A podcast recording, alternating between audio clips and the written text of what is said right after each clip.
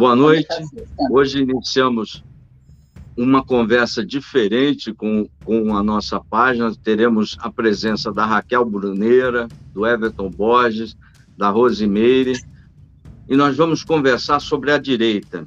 Essa direita bastante dispersa, bastante diferente, mas que tem um objetivo comum, é que de se, de se manter no cenário político. A gente vai falar da necessidade de diálogo, vamos bater um papo bastante informal sobre a nossa direita. Como é que a gente está vendo umas visões, uma, cada, cada qual com a sua visão, a minha visão aqui do Sul, uma visão da Raquel lá de Brasília, do Everton de São Paulo e da Rosemary lá do nosso Centro-Oeste.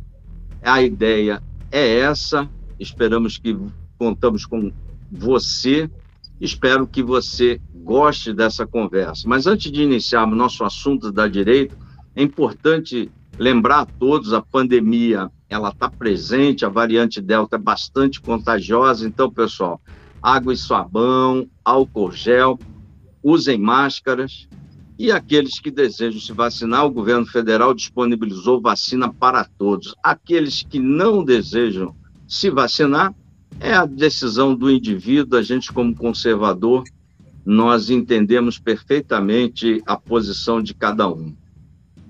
Quem não nos segue ainda, por favor, o faça. Estamos em todas as redes: Telegram, Facebook, YouTube.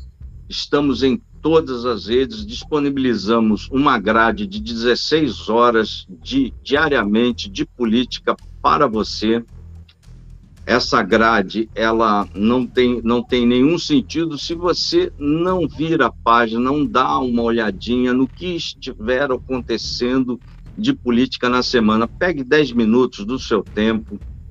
Durante a semana, dê uma passadinha aqui na página do Coronel Férez e se intere de política, se intere daquilo que está acontecendo no Brasil, para que você forme a sua opinião, para que você decida o que é melhor para você, para a sua família, e não deixe que o marketing político te pegue, te fisgue nisso aí. Nós tamo, estamos, visite o nosso site www Coronel Férez, ali tem nossos podcasts, estão todos disponíveis para você. A nossa conversa hoje é sobre a nossa direita. Essa direita que nasceu de forma orgânica, de forma bastante conturbada em 17 e está tentando se consolidar agora no, para as eleições de 22. Nossos convidados de hoje, vou começar com a Raquel Bruneira, para que ela faça a sua apresentação. Boa noite, pessoal. Obrigada pelo convite, Coronel. Everton Rose, é um prazer estar debatendo essa noite com os senhores. Bom, eu sou Raquel Brunheiro, sou jornalista, hoje atuo dentro do Congresso Nacional e no Palácio do Planalto. Já trabalhei muito tempo no governo, fui chefe de gabinete de algumas áreas e eu também fui chefe da Ascom, da Fundação Palmares. Então, eu tive uma vivência de dentro do sistema, venho de uma vivência de militância nas redes e aí vim parar no sistema. Então a gente percebe essa diferença quando você se depara com a gigante máquina pública. E aí a gente entende que não depende apenas da vontade política. E aí a gente começa a entender um pouco mais sobre essas questões. Aí quando você vê a militância que fica nas redes, as militâncias que moram no YouTube, as militâncias que, viram, que acaba virando uma grande indústria, que fomenta opiniões políticas, todos ganham muito dinheiro com isso, você consegue entender as nuances e você consegue perceber que os grupos são vários grupos em torno de uma mesma pauta. E nós andamos juntos até a página 2 ou 3. Muitas vezes a gente chega no momento que nós nos separamos dos liberais, nos separamos de qualquer outra vertente que tem aí que depois a gente vai conversar. Então, acho que a grande sacada disso é conversarmos sobre como dialogarmos no momento em que as pautas em comum terminam. Enquanto estamos todos numa mesma situação, aí todos conseguem conviver melhor, né? Mas e quando não há mais uma pauta em comum? Quando um, um presidente da República eleito já não é mais tão interessante assim para pessoas que até então votaram nele e estavam dentro da direita. Acho que isso vai ser um desafio nós conversarmos. E a origem dessa, desse trabalho é justamente um trabalho itinerante que a gente pretende fazer, porque todos aqui trabalharam junto comigo no método, né? Nós estudávamos estratégia política e essa estratégia política veio justamente nesse sentido. Montamos um grupo e eu acabei percebendo lá dentro vocês tendo uma, uma assertividade muito alta, percebia vocês entendendo o cenário político só entre nós, que nós não debatíamos sobre isso, né? Não dávamos nossa opinião sobre o que estava acontecendo. E aí, quando eu percebo que vocês acertavam muito lá dentro do grupo, eu lembro que eu desafiei vocês. Então, vamos botar nossa cara para bater, vamos começar a conversar sobre isso.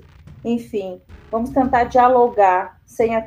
não vamos tacar o dedo na cara de ninguém, mas é interessante ajudar as pessoas que nos acompanham a justamente entender quais são esses grupos que parece que a direita é unificada, mas não. Diferente da esquerda, não há totalitarismo, né? não há uma regra. É, são vários grupos dentro de uma mesma vertente. Everton. Olá, pessoal. É, é um prazer estar aqui com vocês hoje. Muito prazer, Coronel. Obrigado pelo convite. Prazer também pela Raquel. É, sou Everton Borges, sou formado na área de marketing e gestão pública e também tenho especialização né, em gestão pública com ênfase em cidades inteligentes. Eu comecei lá atrás, né, é, dentro das associações de bairro, fazendo alguns trabalhos aí junto com o orçamento participativo, fui engajando aí dentro da política. E aí conheci vocês através do, do método, né? E aí fomos desenvolvendo vários trabalhos e com essa ascensão do Bolsonaro aí da direita, é, nós entramos em alguns embates, algumas discussões, né? podendo trazer né, à luz né, o, a direita, né, o que é o conservadorismo, né, como a professora disse aí, tem várias vertentes aí, até mesmo dentro da direita, e que geram alguns debates. É, recentemente, né, teve o embate aí com a saída do Moro do governo, onde muitas pessoas dentro da própria direita, né, é, entraram em alguma discussão e aí depois muitos voltaram para o barco novamente. E, e, é isso, né? Faz parte essa discussão, esse diálogo, né, dentro da, da direita, dentro do conservadorismo, alguns liberais, enfim. Então, vamos entrar dentro desses assuntos aí. Eu acho que vai ser bem bacana esse bate-papo. O primeiro aspecto que eu gostaria de, de abordar, antes de adentrarmos o grupo, é como o governo necessita do diálogo. O nosso governo, nosso governo federal, presidente Bolsonaro, num primeiro ano ele tentou fazer uma política um pouco diferente, sem uma base de sustentação, e poucas ou quase nenhuma pauta foi, foram entregues para nós de direita. Foi entregue quase nada para os eleitores conservadores de direita, sejam eles liberais, sejam eles conservadores, sejam pessoas comuns que acreditaram na pauta do Bolsonaro. Com isso, a, as pessoas mais estridentes, menos afeitas ao diálogo, naturalmente foram todas escanteadas do governo federal e ficou um governo, hoje é um governo que procura dialogar mais com, com o, o Congresso Nacional, procura dialogar mais com a sociedade, e aí sim começa a entregar pautas relevantes para nós conservadores, né? Ah, eu gostaria de ouvir a visão de você aí, Everton, da visão da Raquel. Vamos ver a visão dela nesse, nesse questionamento aí de Brasília. Bom, eu concordo com tudo que você disse. Sim, nos primeiros meses, nos, no primeiro ano, foi um governo um pouco mais ideológico, digamos assim. Não é interessante falar dessa forma da direita, mas enfim ele tentou colocar um pouco mais das pautas uh, conservadoras em ação e teve essa dificuldade, concordo com você. Assim como ele tentou nos primeiros meses, uh, a qual eu mesma criticava isso, eu não gostava, e eu trabalhava no governo naquela época, e cheguei a, de, a demonstrar isso abertamente ao governo, que eu não gostava daquela tentativa de aproximação que ele fez com a mídia, tomando um café da manhã com com jornalistas do Brasil inteiro, pelo menos uma vez por semana. Eu não gostava por um ranço político mesmo, entende? Porque eu sabia que daí não saía nada. Como eu trabalhava como chefe de gabinete, depois eu trabalhei no Mascom, que é assessoria de comunicação, todas as vezes que a mídia nos procurava, a matéria já estava pronta. Nada do que eu dissesse mudaria uma linha do que estava pronto. Né? Então já aconteceu assim de uh, chegou uma demanda para mim, eu falo para o meu diretor, para o meu presidente, todos os, todos o, o presidente envia para todos os diretores e diz, olha, eu quero um posicionamento sobre tal pauta.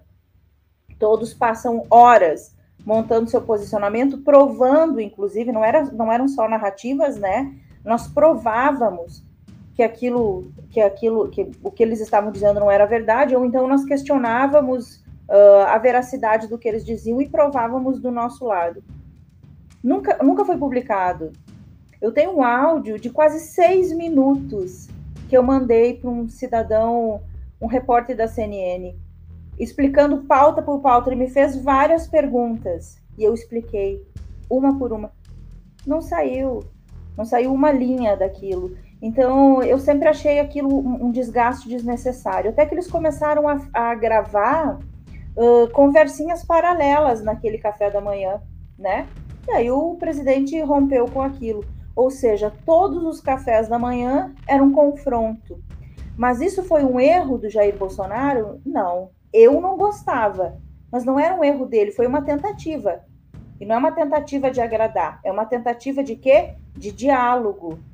Uma tentativa de que a imprensa visse aquele governo trabalhando e tivesse algum tipo de, de atuação, de, que fizesse a sua parte, de dizer, olha, hoje está sendo discutida tal pauta, hoje foi discutido pelo governo tal assunto. Então, isso é interessante, seria interessante se eles jogassem o jogo limpo, a mídia jogasse o jogo limpo.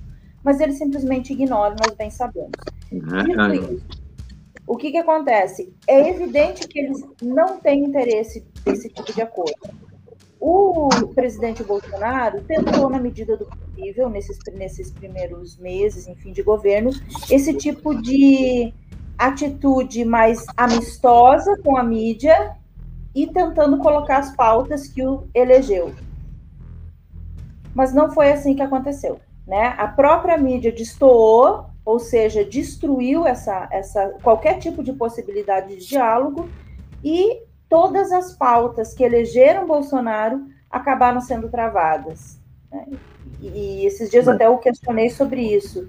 É preferível o quê? Um presidente um, impeachmentado? Isso é bom para a direita, um, um, presidente impeachmentado, porque ele não conseguiu liberar o fuzil?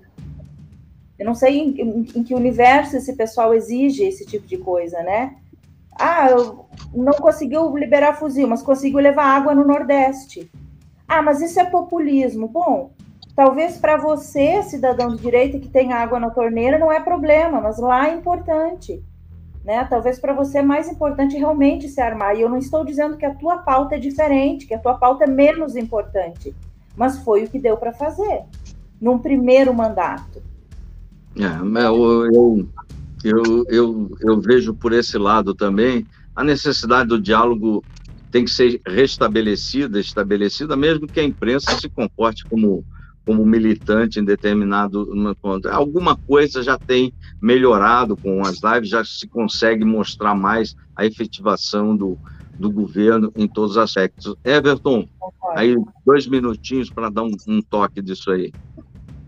É, em relação ao diálogo, né? Inclusive, teve esse último diálogo com a Veja, a, a matéria do presidente Bolsonaro, e, e, nós, como nós víamos anteriormente, a, a, Veja batendo, batendo, né?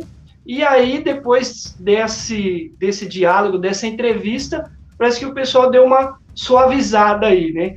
E, e é muito importante esse tipo de diálogo com todos os, toda a imprensa, né? Inclusive lá atrás também, né, pegando até o gancho do que a Raquel falou, o presidente também abria para a imprensa ali no cercadinho. E também houve embates, muitas distorções ali em relação ao que o presidente falava, mas, né, é, o governo ele já está acostumado com isso, né? Então, é, logicamente que surgiu uma dificuldade ali no início, mas conforme foi decorrendo aí, o governo foi, foi se saindo bem em relação. Agora, logicamente que nós sabemos, né, que grande parte da mídia aí, da grande mídia, né, eles recebiam uma certa verba aí do, do, dos governos anteriores com propaganda, né, e aí com a redução disso, o pessoal, né, se armou, né, e veio para cima do governo.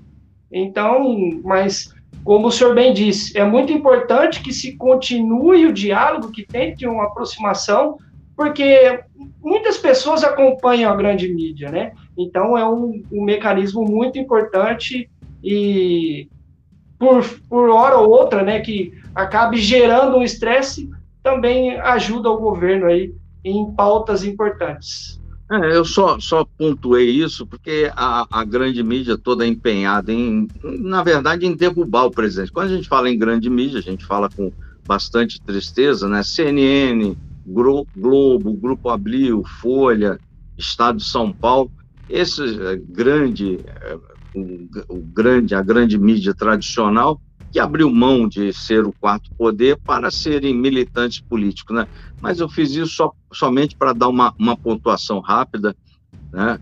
O que eu quero falar agora, o objeto da nossa conversa aqui, são os grupos da direita que se embatem entre si. E quando eu vejo, eu vejo a esquerda igual uma corrente, todo mundo juntinho, ninguém larga a mão de ninguém, mesmo com Lula preso, mesmo com o maior escândalo de corrupção do mundo, todo mundo dando, dando, dando as mãos. E eu vejo a direita se degladiando entre si. A direita eu, tem que suavizar mais esse, esse, esse, esse embate interno. Ninguém é mais bolsonarista que o liberal, ninguém é mais bolsonarista conservador, ninguém é mais bolsonarista que o militar. Nós temos algumas composições de grupos, algumas pessoas divergem, mas eu vejo os olavistas na guerra cultural, vejo os militares das Forças Armadas numa pauta de infraestrutura, vejo o grupo de policiais civis e militares numa pauta de segurança, vejo um grupo conservador numa pauta de articulação de lei bastante interessante, uma visão de mundo muito, muito interessante. Vejo o grupo de liberais focado na economia, que perdemos muita gente nesse grupo, e vejo uma imensa população de apoiador do presidente Bolsonaro, é, de civis, gente que simplesmente gosta do, do presidente, do jeitão do presidente, mas no, esse, esse, esse embate interno na nossa casa, né? A, a, a, direita tem que diminuir essa, essa estridência para poder receber bem. Uma casa, naturalmente, é uma casa do empresário, ela tem que receber bem o empresário. É uma casa de militares, é uma casa de policiais, é uma casa de conservadores, é uma casa de olavistas, então não dá para ficar esse embate. A gente tem que harmonizar essa casa e se juntar. Caso contrário, o fim é bem previsível, né? A esquerda volta. Né? Gostaria de vocês tecessem comentários acerca disso. Raquel? Eu concordo, concordo com tudo que você disse e concordo também com essa visão dessa divisão, né? E o ideal é que cada um desses grupos, uh, vamos supor, a ala mais olavista, que fala muito da guerra cultural, eu mesma trabalhei com muitos olavistas, trabalhei dentro da cultura, esse pessoal ele não deveria estar lá, vamos supor, no, no Ministério da, da Economia. Deixamos isso para os liberais. Dá para dá para andar todo mundo junto, né? E não significa que um não pense igual ao outro em algum momento. Como eu falei no início, nós pensamos muito parecido e, e pensamos iguais até a página 2 ou 3, né? Uns mais, outros menos. Então, assim, existem liberais econômicos que são a favor da liberação, vamos supor, de droga, coisa que os conservadores não, não aceitam, né? E os liberais têm uma visão aí diferente disso. Então, quer dizer, precisamos uh, brigar com eles, ou então a gente pode trazer isso para que o Congresso discuta, né? O que, que nós precisaríamos ter, na verdade? Ter uh, eleitos boa parte de conservadores como deputados, boa parte de liberais, boa parte de, de olavistas, enfim, uma ala um pouco mais ideológica, nós deveríamos ter eleitas essas pessoas para que eles discutam e a maioria vença. É muito difícil a gente colocar em prática o nosso discurso de democracia. Né? Nós, a gente quer, vejo muita gente querendo democracia, mas, gosta, mas preferindo que o Bolsonaro desse uma ordem e todos nós acatássemos. E todos os deputados votassem sim. Mas não, democraticamente não é assim que funciona o jogo político, né? A maioria deve vencer. E você tem que entender quando você for minoria nessa disputa. Então, eu acho importante a gente lembrar disso. Existem alas que, preferencialmente, e isso, se você for analisar, o Bolsonaro fez essa leitura e já distribuiu assim os ministérios. Tem ministérios que serão cuidados pelos militares. Porque os próprios, o próprio positivismo tem isso de importante, né? Ele vai lá, é missão, cumpriu missão, não interessa para quem é, ele vai cumprir missão. Ah, presidente, essa região não votou no senhor. O problema não é nosso, quer dizer, tem que passar aqui um, um asfalto, vai passar asfalto, não, inter, não interessa em quem que a pessoa votou. Aí, se você bota uma aula mais ideológica, começa a, a, ter uma questão aí interna. Ah, mas será que vale a pena a gente investir nessa região? Então, não é assim que funciona. O presidente Bolsonaro já fez essa divisão. Aos meus olhos, ele acertou na divisão de ministérios. Ah, eu, eu, eu, vejo assim também. Deixa eu pegar a opinião do Everton aí. É, o presidente Bolsonaro ele costuma sempre dizer uma coisa, né? Lá no, no início, é, antes mesmo dele ser eleito, né? Depois ele sempre falava do, do Paulo Guedes, né? Depois, quando ele foi eleito, ele falava assim que era uma forma de casamento. Era como marido e mulher. A mulher pede uma coisa, né?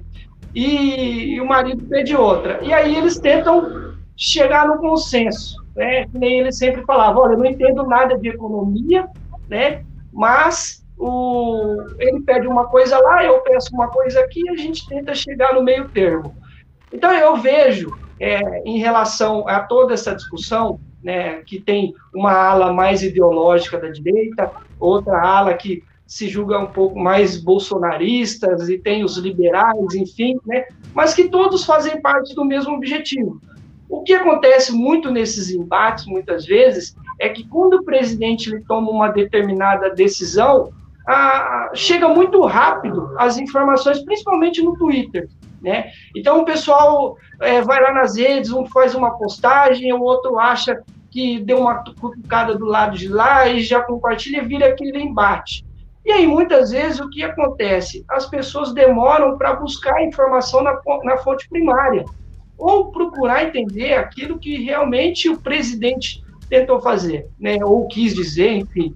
Nesse, nesse último acontecimento aí, que foi nessa carta que foi postado no, no site do governo, aquele acordo que foi feito lá, inclusive com o Temer no meio. Então, teve muitas pessoas de determinada ala que atacou o presidente, que estava aguardando o presidente tomar uma atitude drástica ali no dia 8, né? Outras pessoas já é, estavam um pouco mais comedidas, mas isso faz parte é, do sistema, né? Então, existem pessoas que têm pautas, que nem a Raquel disse, diferentes, e alguns têm maneiras de, de agir diferente. Agora, o que eu vejo, eu estava lá na Paulista, né, naquele clima lá, é, milhões de pessoas, e, e, a gente vê lá no meio do povão que o presidente ele consegue unir todo mundo, né? Então lá tinha é, pessoas que é, apoiam mais a ala ideológica, são outras mais bolsonaristas, pessoas da ala militar, enfim, todo mundo junto e a gente via que era um só objetivo.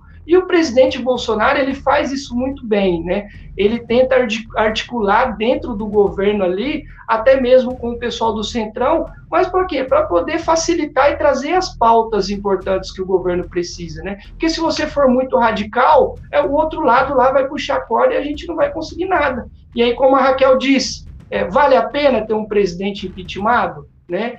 Então, é, esse diálogo é muito importante. E esses embates vão ocorrer, isso faz parte do, do processo. O importante é que todo mundo siga firme aí do mesmo lado.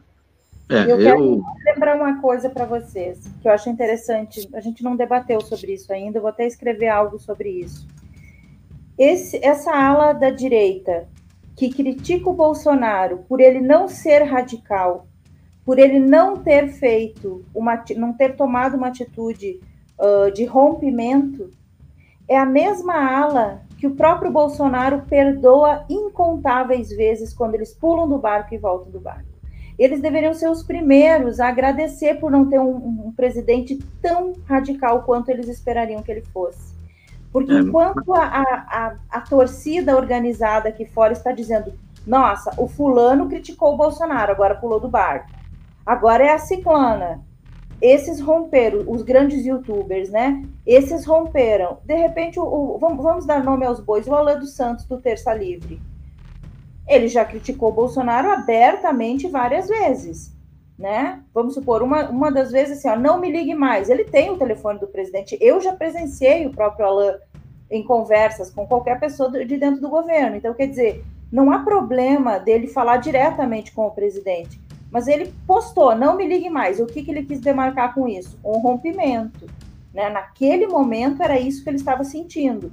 Se foi mais sentimental, o pessoal o chama de emocionado, seja como for. Ele marcou o seu posicionamento. Depois disso, ele voltou a conversar com o Bolsonaro numa boa. Na última vez que ele também fez uma crítica, agora nessa questão da, da carta, que teria sido uh, uh, apoiada por Michel Temer, ele também teve uma atitude mais radical nesse sentido, né? mais pontual, não vou chamar de radical. E de repente nós vimos eles, o Bolsonaro, agora nesse encontro da ONU, conversando normalmente com o Alain. Ou seja, a torcida organizada do lado de cá, desse lado da tela, fica entendendo o jogo como se fosse uma novela e dizendo: e eles brigaram, romperam. Não, e não há eu, isso. Eu tenho um pouquinho, uma visão um pouquinho diferente.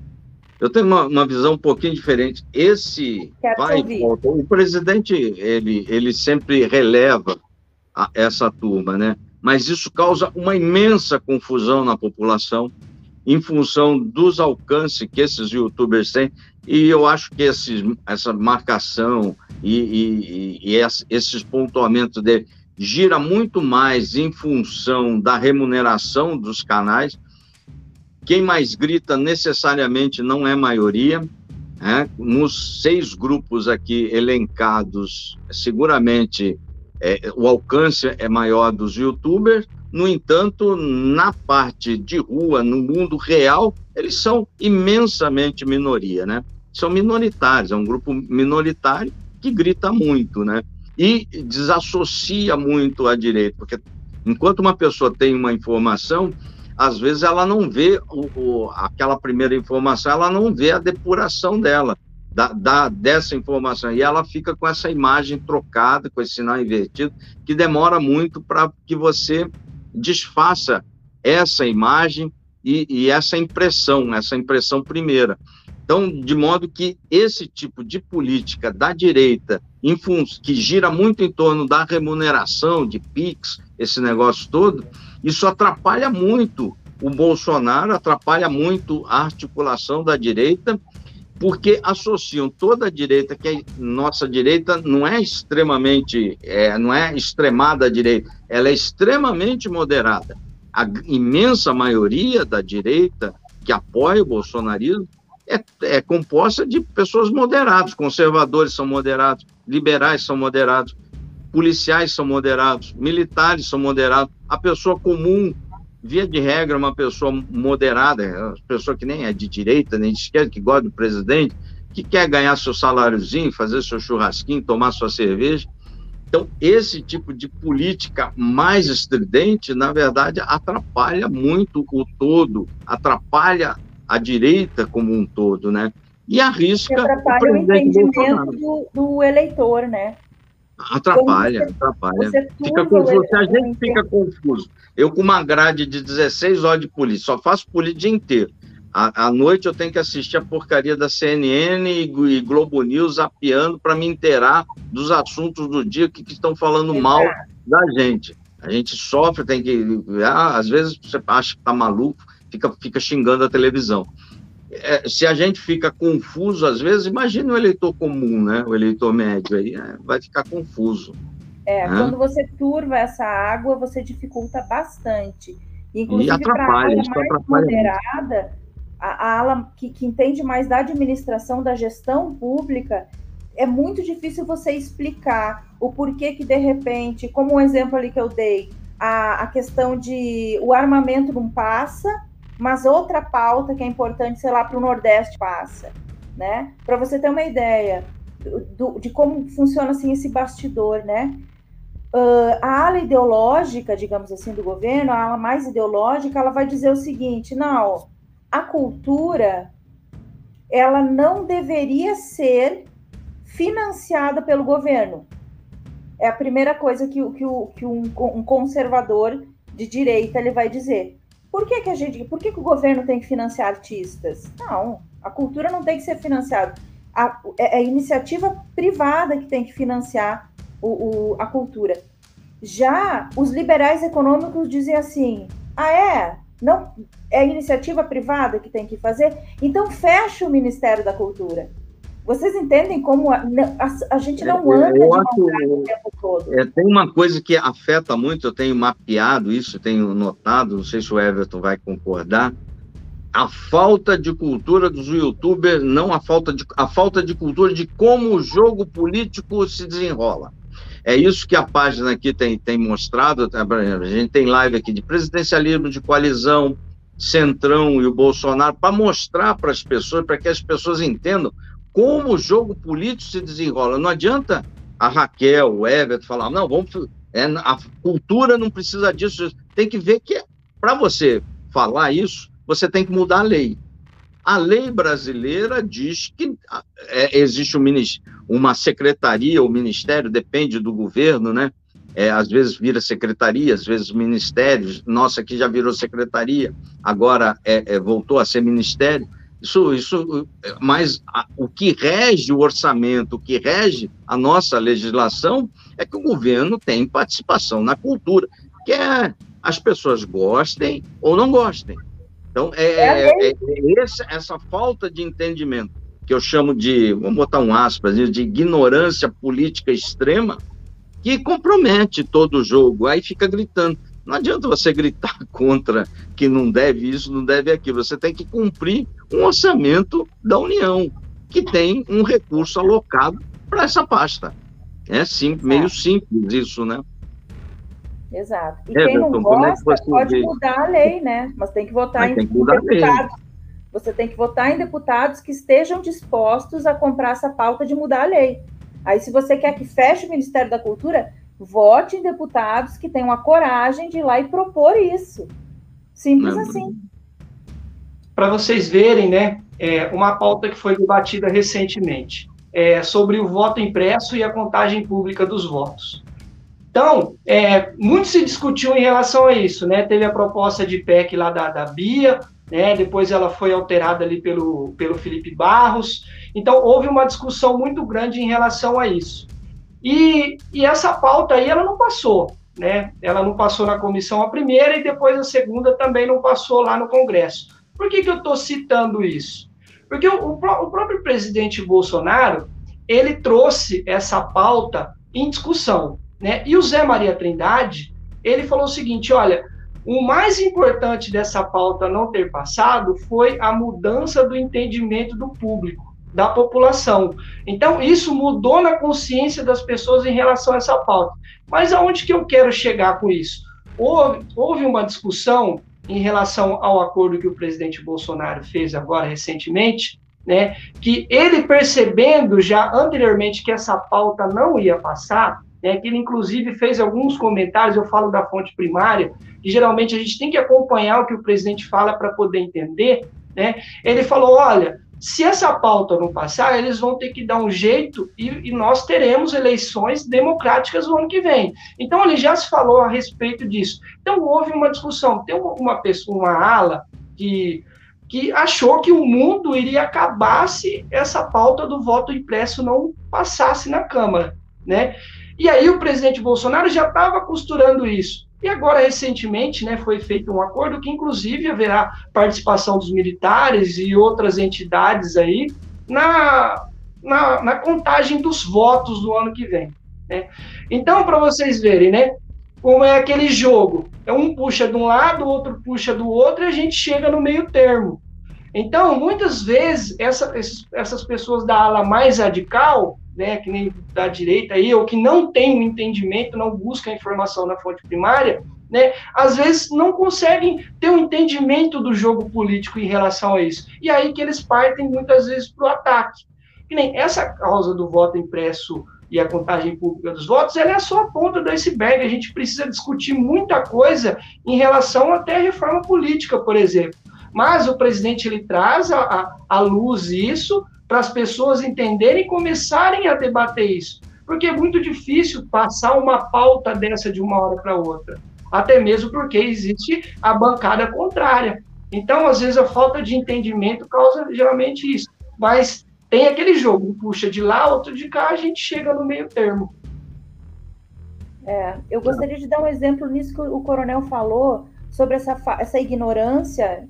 Eu, eu concordo com esse seu termo, de ignorância, de ignorar mesmo o assunto, de não entender como ele funciona, dá um exemplo aqui, eu tenho certeza que o pessoal que está nos assistindo vai buscar pela memória.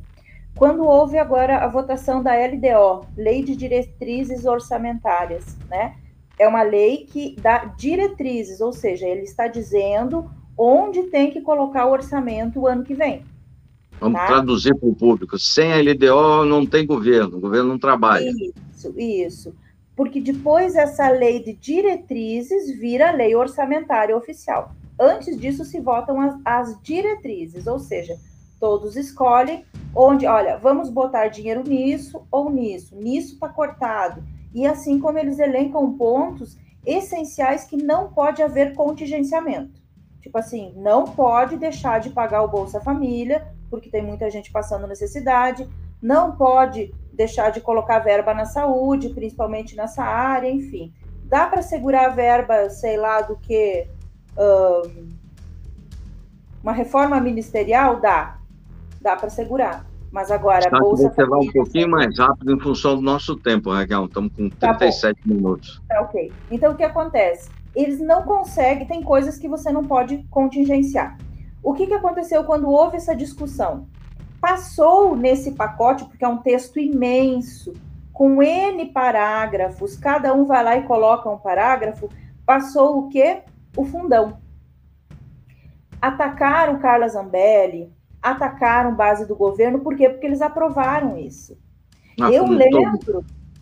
Foi todo mundo atacado, muito atacado. E foi... Todo mundo atacado. E a gente dizendo, calma, gente. Isso Até agora a gente não conseguiu explicar, viu? De vez em quando vem um desavisado, olha aí, votaram contra o fundão. Exatamente.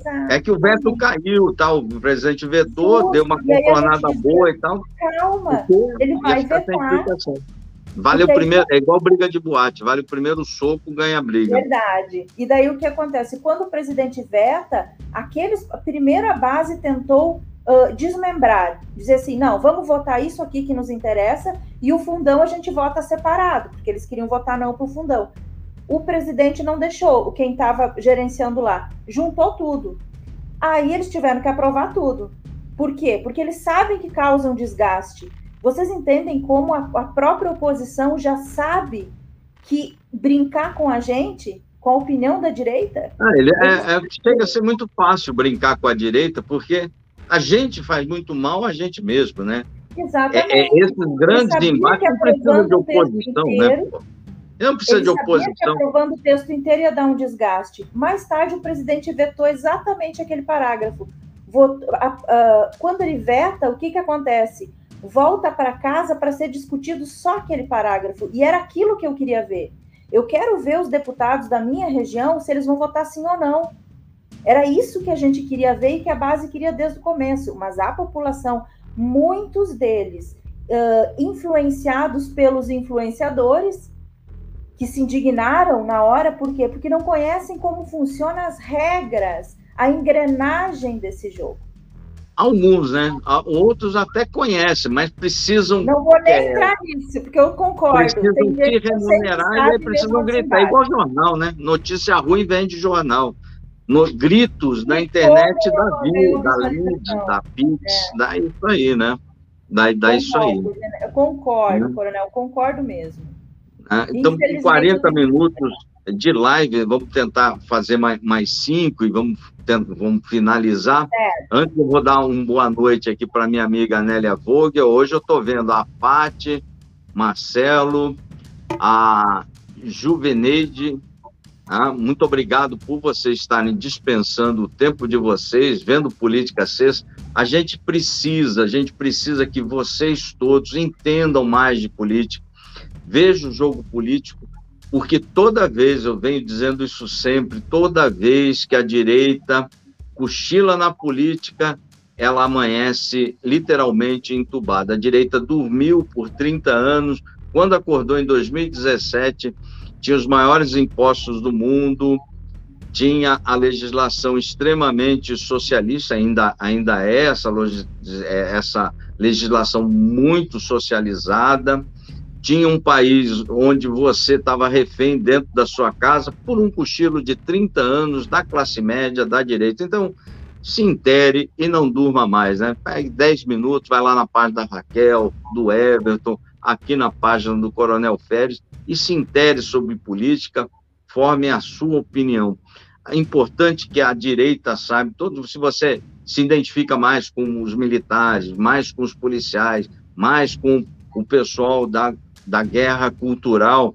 Importante que todos estão caminhando, precisam caminhar para o mesmo objetivo, que é manter um presidente de direita, muito mais, muito menos, Jair Bolsonaro, ele, se a gente conseguir mantê-lo em 22, eu creio que nós conseguiremos, ele vai poder indicar mais dois ministros do Supremo Tribunal Federal. E o jogo nosso, nós só seremos teremos voz neste país a hora que nós equilibrarmos o jogo no, no, no Supremo. Precisamos de seis ministros, no mínimo, conservador. Então, nós precisamos reeleger o Bolsonaro, precisamos reeleger o próximo presidente de direito. Ah, mas o Bolsonaro eu não gosto disso ou daquilo. Semana que vem, o coronel vai fazer uma live, por que o Bolsonaro? Não adianta você pegar uma pessoa, não, mas fulano é mais preparado, Bolsonaro, tem que ter uma simples resposta. Tem voto? o povo gosta dele? Então não adianta, né? Nós temos o Bolsonaro e a esquerda tem o Lula. Tem essa empatia grande com muita gente. Nós temos o Bolsonaro. Não precisamos, não precisa que a Raquel aí fale mal do Bolsonaro. Podem odiar eles, mas são Não precisa que o coronel aqui fale mal do Bolsonaro. Não precisa que o Evo fale mal. Tem toda a mídia, todo dia, se eu ligar a televisão agora, estão falando mal do Bolsonaro. Tem mais a esquerda logicamente você não concorda, não precisa concordar com tudo, mas não precisa jogar pedra no telhado de quem é seu amigo, né? É, e para eu gostaria da, das suas considerações finais, Everton, Raquel. Vou começar as considerações finais aqui do Everton, passo para Raquel, depois eu falo, a gente dá uma, um fecho nessa live aqui. Bom, é, as considerações finais eu quero agradecer imensamente pelo convite do Coronel, né, Coronel Férez, pelo convite, pela Raquel, nossa professora aí, sempre é muito bom né, fazer esse bate-papo com vocês, é muito bacana e isso é muito importante, né? É, esse papel de levar informação, mostrar para as pessoas, é, trazer a, a realidade, isso é muito importante. Nós vivemos outros tempos, né? Antigamente, é, nós ficávamos refém da, da, da, grande mídia, de jornais e TVs, e hoje, né, nós temos condições de poder falar com, com o público, né, fazer lives, é, produzir materiais, graças aí à internet, às redes. Então, é muito importante o recado aí para você, né? Você produza o seu material, divulgue se você não conseguir produzir, se intere na política, porque como disse o coronel, se nós cochilarmos, né, a esquerda volta. E aí foi complicado. Então, valeu, muito obrigado pelo convite aí, foi muito bom. Raquel?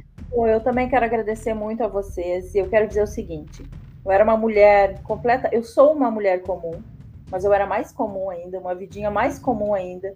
Vim lá de uma cidade chamada Frederico Westphalen, interior do Rio Grande do Sul, que eu amo muito, meus pais estão lá.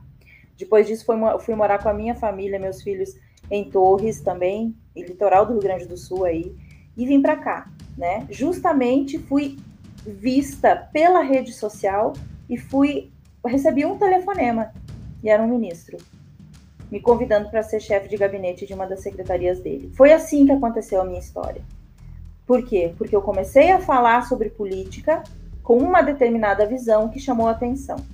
O que, que eu quero dizer com isso? Não é, não é esse tipo de coisa, ah, espelhe-se em mim. Não, é o seguinte.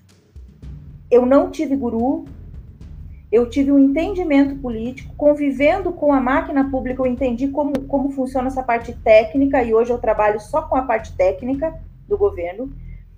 E um, o que, que, eu quero dizer? Você que tem opinião política, você não tem problema nenhum você expor isso de forma alguma, não interessa onde você mora.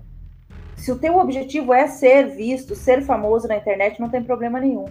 Mas não seja influenciado tente você influenciar, mas com um conhecimento, né? Conheça o jogo político, conheça a máquina, conheça assim, olha, o que, que acontece quando decidem essa lei, fulano veta, ciclano vetou, o que, que acontece com ela? Volta para onde? É culpa de quem? Antes de você apontar o dedo para o Bolsonaro, pergunte-se: é culpa de quem? Um presidente pode? Não, um presidente não pode presidencialismo é sustentado em três poderes. E, nós, e, e, o judiciário não é um poder legislador, ele é um poder moderador. Tá? Então, o, quando o STF comanda alguma lei, ele não poderia estar fazendo isso. Quem faz leis é o legislativo, as casas, né, Câmara e, e Senado, e quem veta ou aprova, ou então quem faz uma lei em forma de uma MP ou, ou em forma de uma, de uma gente, me fugiu a palavra, de um decreto, não é? Decreto, uma, né? de um decreto, decreto, é o presidente da República. Então é isso. Começamos com o básico. Aí você entende essa, essa, essa lógica e pode fazer sim as suas opiniões em cima da política. Lembrando que política, gestão pública não é a mesma política partidária. Tá? Política partidária, aquela eleitoral, ela é diferente do que essa quando você senta numa cadeira e começa a comandar um país que é repleto de gente diferente e que uns gostam de vocês, outros não gostam. Então, o presidente é presidente para todos, a gente gostando ou não. É isso. Muito obrigada pela oportunidade da gente conversar. E essa live ela vai ficar girando, esse assunto vai girar também em outros canais com mais estrategistas que a gente conversou, que a gente trabalhou muito junto lá dentro do método. Nós vamos agradecer as redes. Agradecer a você, Everton, pela disponibilidade de tempo, a você, Raquel, e principalmente a você que está aí nos assistindo sexta-feira, se inteirando de política. Acompanhe nossas redes, é muito importante a página toda ao longo do ano de 2021. Nós estamos falando uma vez por semana sobre política e como o jogo político se desenrola, né? Aqui nós temos live de presidencialismo de coalizão, muita gente fala de atos institucionais, temos live de atos institucionais, temos, temos é, lives de toda a gama de assunto básico de política para que você entenda o jogo. E é sempre importante você estar presente nas redes conservadoras. Aqui é uma página caminhando para ser uma página média importante você estar presente. Venham aqui uma vez na semana, não esperem os posts, as lives aparecerem no seu feed.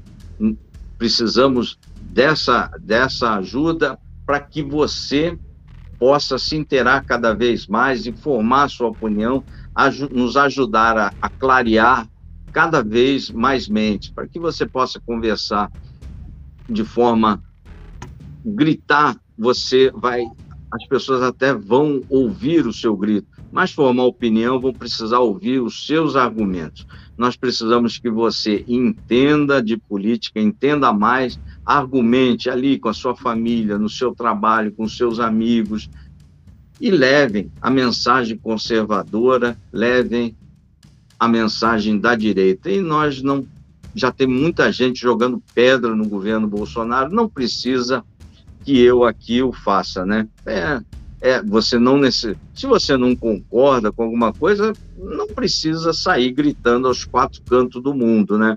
Numa página aqui, na gente que mexe com rede social, se você não concorda com uma atitude de governo, basta não publicar. Basta você não publicar que você já está fazendo, já está nos ajudando. Mas sempre as agressões, elas sempre são muito mais fortes entre os entes de direita do que com a esquerda, né? A gente que é militar aqui oscila. Infelizmente está ficando desse jeito. Que a gente caminha em vários nichos. É, nós temos, vemos ofensas pesadas entre.